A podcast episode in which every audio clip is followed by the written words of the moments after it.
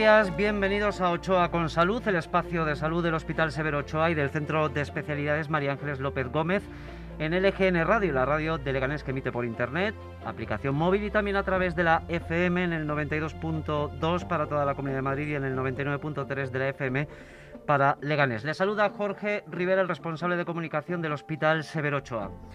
En el programa de hoy vamos a tratar un asunto que preocupa sobre todo a muchas futuras mamás y también a muchos futuros papás en estos tiempos tan difíciles de pandemia del coronavirus.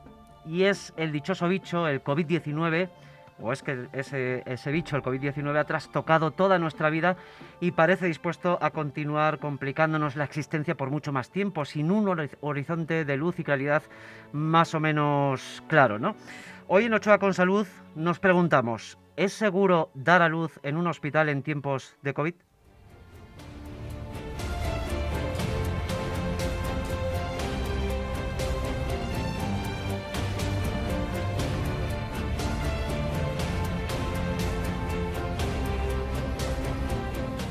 Surgen muchas preguntas, muchas dudas. Los futuros padres que tienen que pasar por un hospital para realizar el seguimiento del embarazo y después para dar a luz viven con cierto miedo, con cierta incertidumbre todo el proceso ante esta situación tan distópica que estamos viviendo. Preguntas, dudas como ¿es seguro dar a luz en el hospital en tiempos de COVID? ¿Hay riesgo de contagio? ¿Durante el parto hay que ponerse la mascarilla?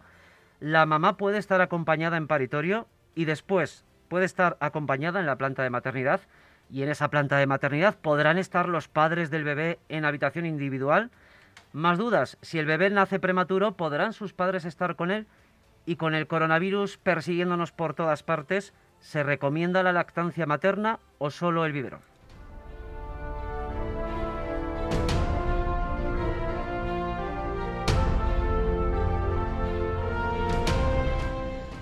Bueno, pues como pueden escuchar, todas estas dudas y algunas más son preocupaciones que muchos padres plantean a diario en la consulta de nuestro servicio de obstetricia y ginecología y por eso vamos a tratar de dar respuesta a todas esas preguntas con ayuda de dos profesionales de nuestro hospital y también con el testimonio de una paciente que ayer lunes, en torno a las 9 y 20 de la mañana, dio a luz en el hospital a Emma, una niña que ha venido a este mundo pandémico mediante cesárea programada. Y para resolver todas las inquietudes de esos papás y de esas mamás que esperan con mucha felicidad cumplir con éxito uno de los momentos más especiales y significativos de la vida, el momento de la gestación y del nacimiento. Contamos en el estudio de LGN Radio con la presencia del doctor Juan José Escribano, jefe del Servicio de Obstetricia y Ginecología del Hospital Severo Ochoa. Doctor Escribano, buenos días. Buenos días a todos. La primera pregunta, doctor, de manera muy genérica. ¿Hay miedo por parte de esos futuros padres de enfrentarse al parto en tiempos de COVID-19? Hombre, eh, lo primero de todo, buenos días y gracias por la invitación.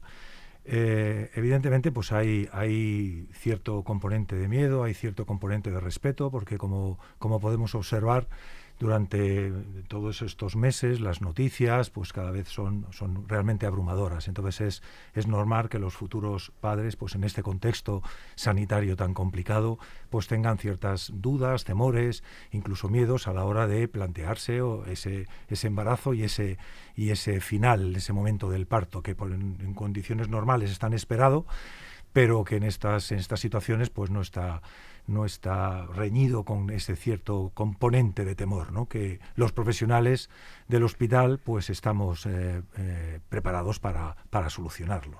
Vamos a pulsar también esa opinión desde otra perspectiva, también muy cercana a los padres durante todo el proceso del embarazo. Conectamos en directo vía telefónica con Mar Escarpa, responsable de matronas del Hospital Severo Ochoa. Mar, buenos días. Muy buenos días, Jorge. Eh, bueno, me sumo al agradecimiento del doctor Escribano a la posibilidad que nos das para pues, intentar arrojar un poquito de luz en estos momentos tan complicados. Y efectivamente, bueno, pues eh, te diría que todo el equipo de paritorio, no solo matronas, sino también me refiero pues eh, a las auxiliares residentes, ginecólogos, detectamos ya desde el principio de esa primera ola que aquellas pacientes eh, que tenían que acudir al hospital, pues evidentemente tenían una gran incertidumbre, dudas, miedo a contagios y por eso decidimos a través de la consulta de matrona eh, intrahospitalaria, eh, bueno, pues adaptarnos eh, a esas nuevas necesidades. Y lo que hacíamos es que desde entonces y hasta, el momento actual estamos poniéndonos en contacto vía telefónica con las mamás para intentar resolver pues todas esas dudas que, que, se plantean, puesto que lógicamente nos debemos de tener en cuenta que el embarazo es un periodo muy especial en la vida de una mamá cargado de emociones y nosotros como profesionales lo que intentamos es crear un clima de, confianza, ¿no? Para que pues tengan eh, la vivencia lo más satisfactoria posible. Doctor Escribano, con toda la situación que estamos viviendo, ¿cómo ha tenido que adaptarse por dentro el hospital en lo que al ámbito del servicio de obstetricia y ginecología pertenece? Bueno, pues evidentemente todo el hospital, en todos los servicios, eh, se han tenido que adaptar, modificar los circuitos asistenciales, pues para identificar aquellas, eh, aquellas zonas un poquito más complicadas, unas zonas un poquito con mayor riesgo, menor riesgo.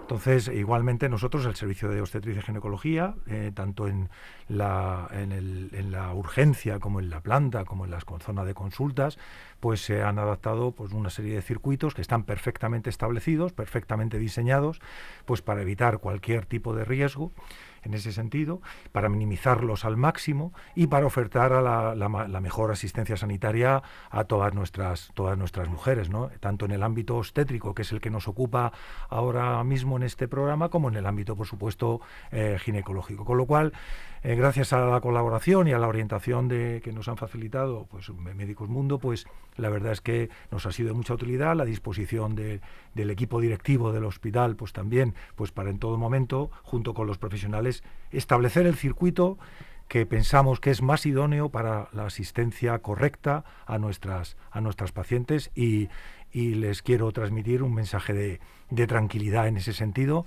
que está todo muy, muy ordenado, muy controlado, muy supervisado y muy evaluado continuamente para eh, detectar las posibles mejoras que impacten en la salud de nuestras, de nuestras mujeres.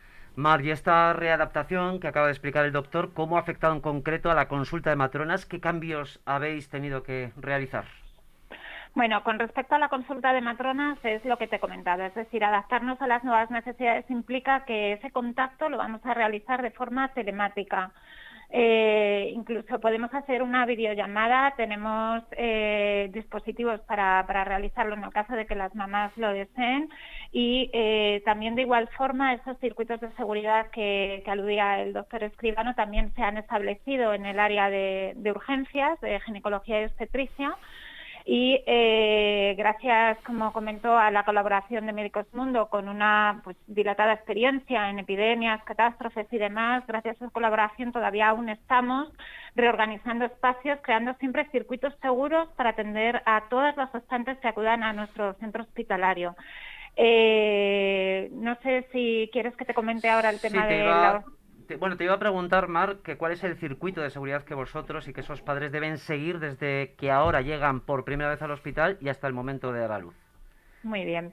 Bueno, pues eh, he de deciros que, en primer lugar, todas las mujeres que acceden a urgencias de ginecología y obstetricia son sometidas en, primer, en primera instancia a un triaje clínico epidemiológico. Es decir, este triaje eh, es realizado por una matrona en la puerta del hospital y es previo al triaje convencional. Eh, se trata de la realización de una serie de preguntas basado en los principales síntomas de, que produce la infección por COVID y hacemos una toma de saturación y de temperatura. En función del resultado de este triaje primero previo clínico epidemiológico, pues eh, se adapta a la mujer, bueno, pues a, al, lugar donde corresponda.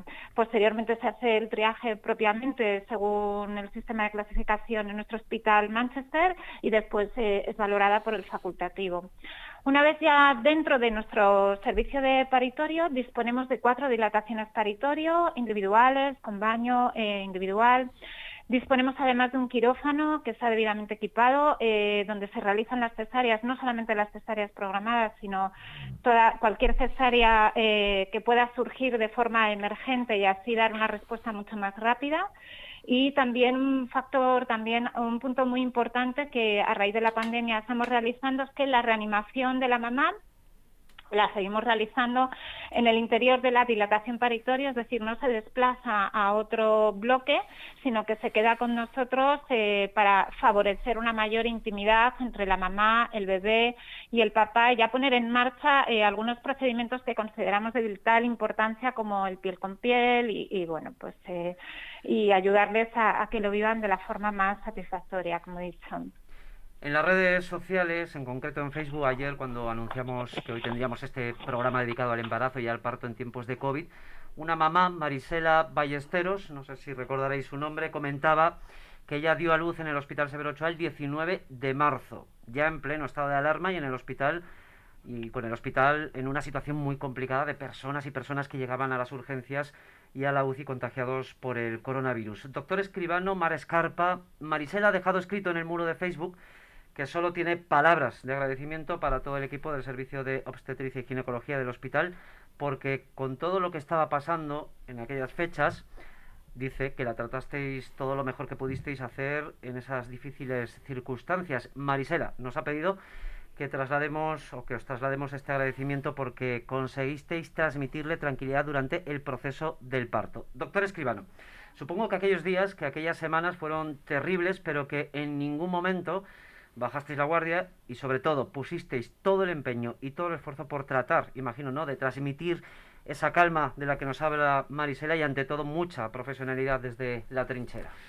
Pues eh, por supuesto, Jorge, vamos a ver. Lo primero, pues eh, agradecer estas maravillosas palabras a, a esta, esta mamá y bueno, realmente es nuestra obligación. Nuestra obligación es en todo momento y en todo lugar atender en tiempo y forma a todas las, en este caso, em, gestantes que acuden a nuestro hospital, pues para conseguir, pues bueno, lo que, pues esa maternidad, esa, esa sensación, ese, ese concepto de maternidad feliz. Evidentemente la situación de marzo fue una, una eclosión brutal, fue un tsunami que, bueno, pues que pilló desprevenido prácticamente a todo, a todo el marco sanitario y en, en concreto pues nuestro hospital, bueno, pues fue una, zona muy, muy castigada. Evidentemente trabajar en esa situación, una especie como de, de, de, guerra, un poco de, trinchera. ¿no? Evidentemente pues las circunstancias fueron, fueron muy difíciles. Eh, eh, aprovecho esto, esta, esta pregunta, esta cuestión que estamos hablando, porque evidentemente como responsable del servicio de ginecología y obstetricia, o sea, es que mm, eh, es obligado, pues en todo momento y en todo lugar, eh, hacer un agradecimiento a todos los profesionales de mi servicio, eh, de, todos los lugares de mi servicio y del, y del resto de compañeros del hospital. Ahí todo el mundo colaboró, todo el mundo sigue colaborando en el hospital y evidentemente en, nuestra, en la parte que nos toca, desde matronas, auxiliares, enfermeras de planta, eh, supervisores en, quirófano, es decir, administrativo, celadores, todo el mundo intenta dar lo mejor de sí para el beneficio de las pacientes, como no puede ser de otra forma. Con lo cual, pues esta es nuestra misión y en eso, en eso estamos. La situación actual, evidentemente, aun siendo unos datos también, como estamos viendo diariamente, unos datos realmente alarmantes, pero sí es verdad que la situación que se vive en el hospital hoy en día y en mi servicio en concreto, en nuestro servicio de ginecología y obstetricia, es mucho más controlada, una sensación más de, de, cierto, de cierto control y de cierta forma de trabajar mucho más establecida, estable, sin tanto y sin tanto alocamiento, por llamarlo, llamarlo así, que la zona de la pandemia nos, nos obligó. Y esperemos que así se mantenga, porque no sabemos todavía qué nos deparan los próximos días, semanas o meses. Vamos a responder a cuestiones más prácticas durante todo el proceso del parto y que son dudas que los papás y las mamás plantean en consulta. Mar, en el momento previo de dar a luz, a las madres se les hace PCR y al papá, a la pareja o al acompañante también. No, eh, actualmente lo que hacemos es, eh, bueno, efectivamente a todas las gestantes, a todas las gestantes que acuden de parto se les realiza una PCR a través de un exudado nasofaringeo y se les hace también una serología a través de una analítica de sangre y a sus acompañantes se les realiza un triaje clínico epidemiológico que lo he explicado anteriormente. En el caso de que fuera una cesárea programada o inducciones de parto, es decir, eh, que mm, generalmente lo que hacemos es que se realiza esa toma de PCR y serología 24 o 48 horas eh, previas al proceso. Más dudas sobre el acompañante durante el proceso del parto. ¿Puede estar con la mamá en el paritorio más? Pues mira, Jorge, las mujeres tienen derecho a estar acompañadas durante el parto, además por la persona que ellas elijan y a tener una información clara por parte nuestra. Eh, en ese sentido, nosotros, eh, el equipo, eh, consideramos que no solamente es un derecho, sino una necesidad y además que es prioritaria para, la mujer.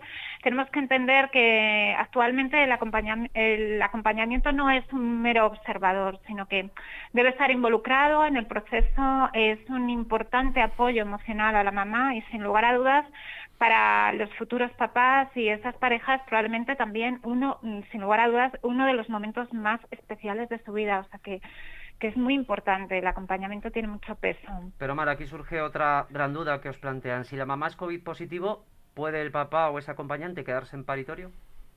Pues mira, eh, si eh, la mamá es COVID positivo, siempre que la mamá tenga un buen estado de salud, es decir, lo que también nuestra realidad, nuestra experiencia eh, nos dice es que la mayoría de las veces las mamás COVID positivo, gracias a Dios, son asintomáticas. Entonces, permitimos el acompañamiento siempre que la mamá tenga, o sea, que el acompañamiento cumpla una serie de requisitos, es decir, debe pertenecer a su núcleo de convivencia, eh, ser apto según ese triaje clínico epidemiológico que realizamos, insisto una vez, una vez más, a toda persona que accede al servicio.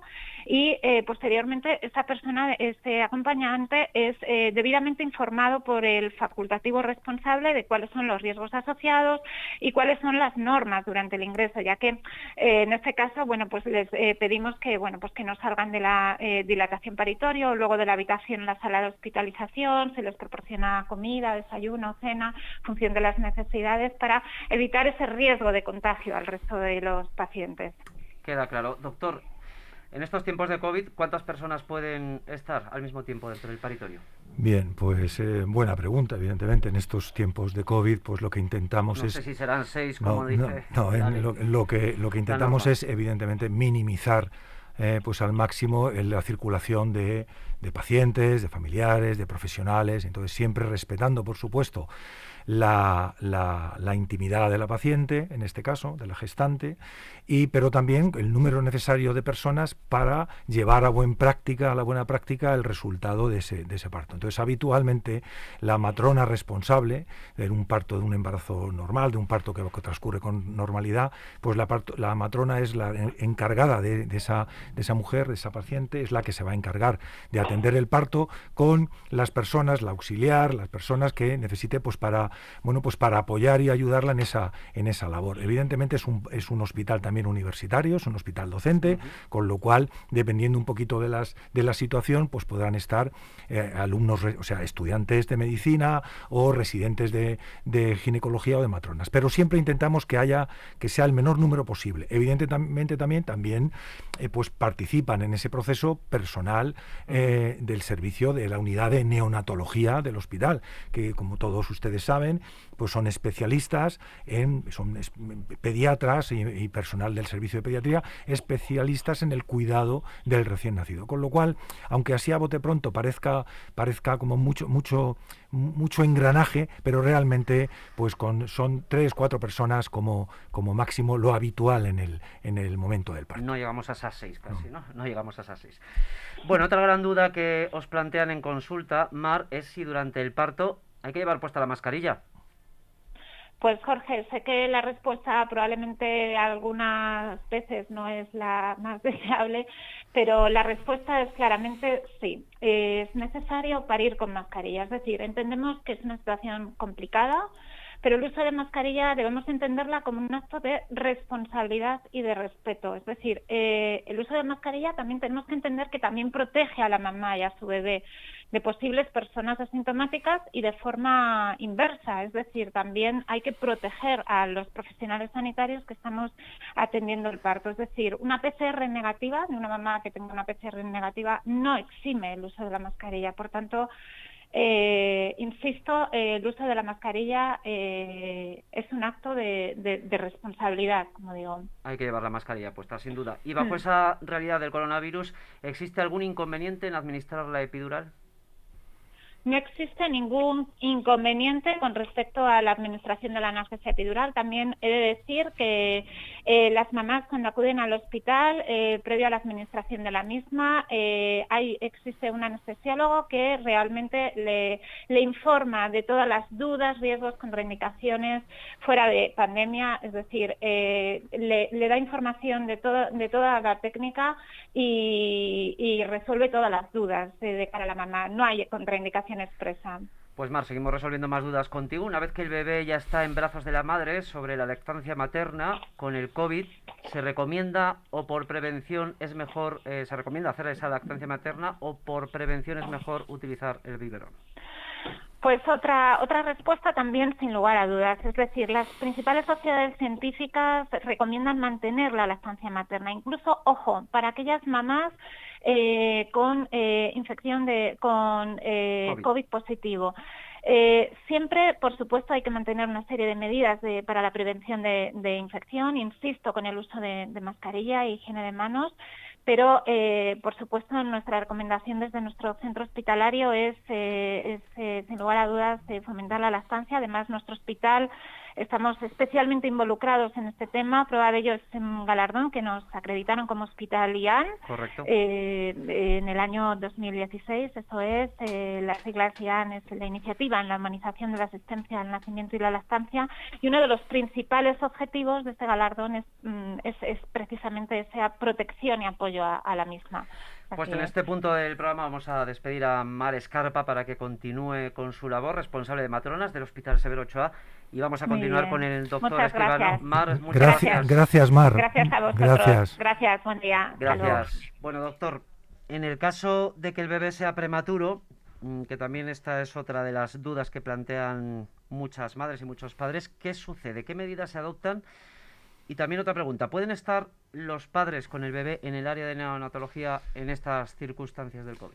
Vamos a ver, eh, también una excelente pregunta. Eh, el Hospital Severo Ochoa en sus 30 años de asistencia siempre se ha caracterizado porque por dotarlo, por estar dotado de una unidad de neonatología específica eh, con asistencia a los, los neonatos durante 24 horas al día y con grandes especialistas en prematuridad. Con lo cual, en ese sentido, el mensaje que hay que transmitir a la, a las gestantes, a las futuras mamás, es que nuestro hospital está perfectamente capacitado para atender eh, esa situación, tanto desde el punto de vista obstétrico, con las actitudes y medidas que hay que tomar en casos de, bebés prematuros, como por supuesto eh, desde el punto de vista pediátrico, con la participación de la unidad de neonatología.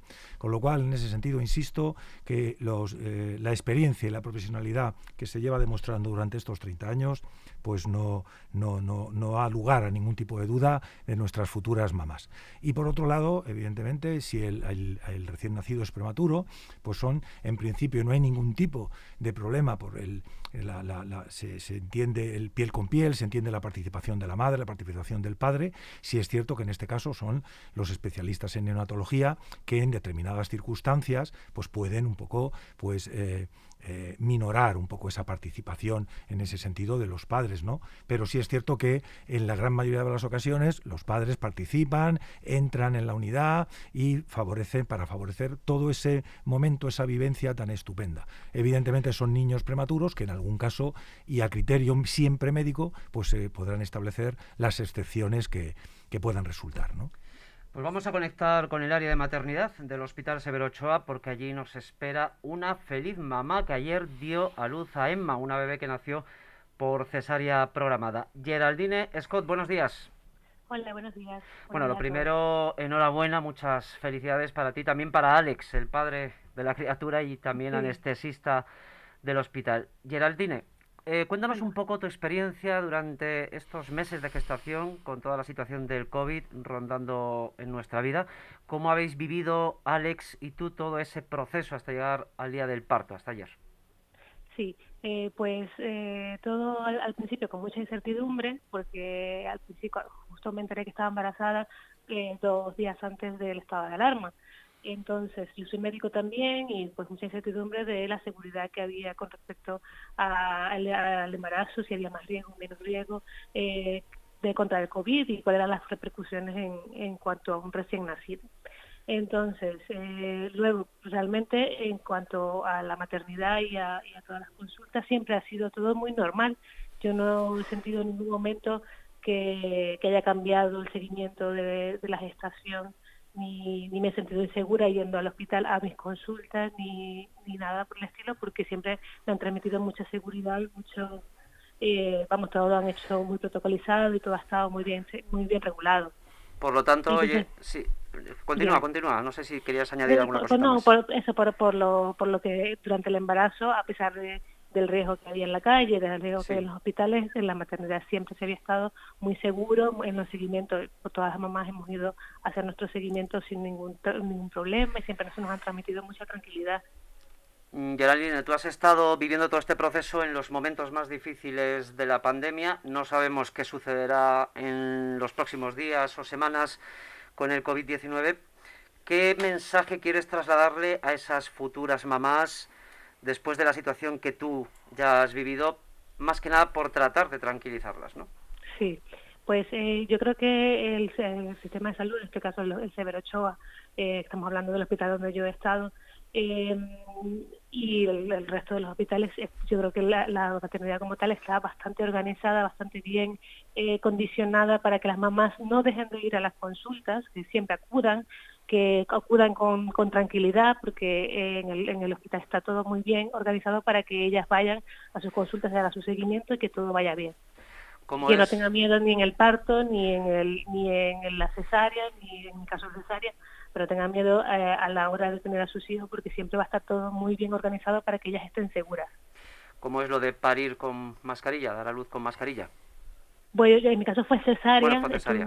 sí, sí, en mi caso fue cesárea, estuve todo el tiempo con mascarilla y pues bueno, como ya estamos, ya estamos acostumbrados porque vamos por la calle con mascarilla, no pasa absolutamente nada, yo creo que es más seguro, te da también más sensación de seguridad a ti misma y, y, bueno, sí, normal, no, de verdad que no, no, ha afectado en ningún momento mi proceso de, de, la cesárea ni nada por el estilo. Bueno, ¿cómo se encuentra Emma? Emma está preciosa y gigante y, y bueno, nada, tranquila. ¿Con qué, peso, ¿Con qué peso ha venido al mundo, Emma? Ha, pesado poquito, ha pesado porque ha sido un poco, ha pasado, así, ha sido un poco prematura, pero bueno, ya está, ya está comiendo, o sea que un poco recuperada de peso. Geraldine, pues a ti y a, Alex, bueno, y a toda la familia que nos acompaña. Enhorabuena, felicidades y nada, disfrutar de esa maternidad. gracias por, tu, por tu atención y que vaya todo muy bien. Muchísimas gracias. Buen día. Gracias. Doctor, como Geraldine y su bebé Emma, las mamás que dan a luz en el hospital, esta es otra pregunta que queremos resolver, es la última pregunta que vamos a resolver. ¿Pueden estar en habitaciones individuales?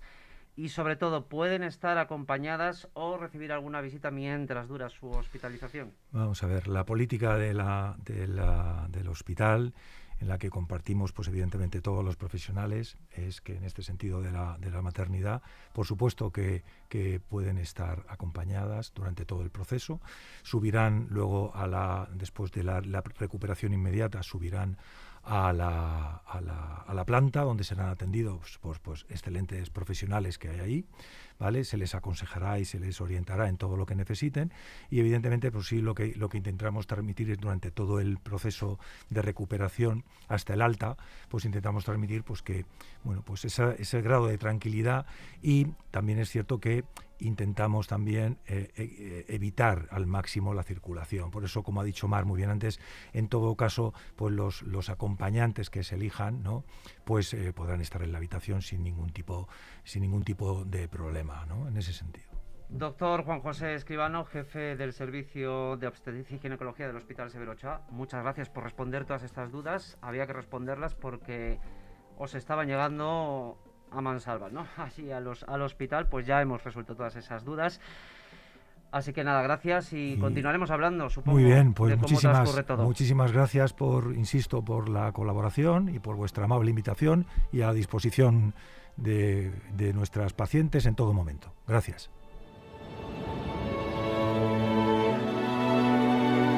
Y acabamos este segundo programa de la temporada de Ochoa con Salud, otra vez con un dato positivo, con un dato que sigue dejándonos optimismo moderado. En estos momentos en el Hospital Severo Ochoa hay 70 pacientes COVID ingresados en planta de hospitalización. Recuerden que semanas atrás habíamos superado la cifra de los 100 ingresados. Y en la UCI hay 12 pacientes COVID ingresados, una cifra que afortunadamente se mantiene estable y apenas ha sufrido variaciones en las últimas semanas. Y en el hotel sanitarizado NH Leganés hay 37 pacientes COVID leves o asintomáticos. Y recuerden que nosotros tenemos Twitter, es Ochoa con Salud. Nuestro próximo programa de Ochoa con Salud será el martes 3 de noviembre a la misma hora, de 12 y media a 1 de la tarde, aquí en LGN Radio. Y ya saben que pueden escuchar este y otros contenidos en los podcasts que se cuelgan en la web de LGN Radio, también en la aplicación móvil y en Spotify.